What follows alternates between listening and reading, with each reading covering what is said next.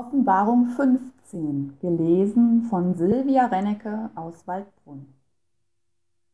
Das Lied der Überwinder.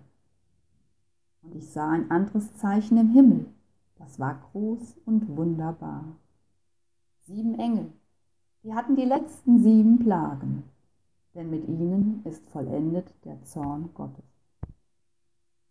Und ich sah, wie sich ein gläsernes Meer mit Feuer vermengte und die den Sieg behalten hatten über das Tier und sein Bild und über die Zahl seines Namens, die standen an dem gläsernen Meer und hatten Gottes Harfen und sangen das Lied des Mose, des Knechtes Gottes und das Lied des Lammes.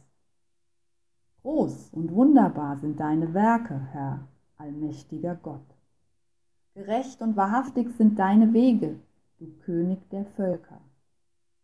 Wer sollte dich, Herr, nicht fürchten und deinen Namen nicht preisen? Denn du allein bist heilig. Ja, alle Völker werden kommen und anbeten vor dir, denn deine Urteile sind offenbar geworden. Die Schalen des Zorns.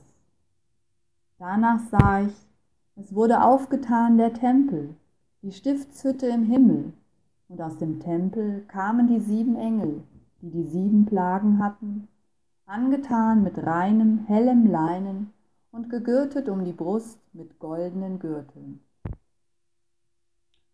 Und eines der vier Wesen gab den sieben Engeln sieben goldene Schalen voll vom Zorn Gottes, der da lebt von Ewigkeit zu Ewigkeit.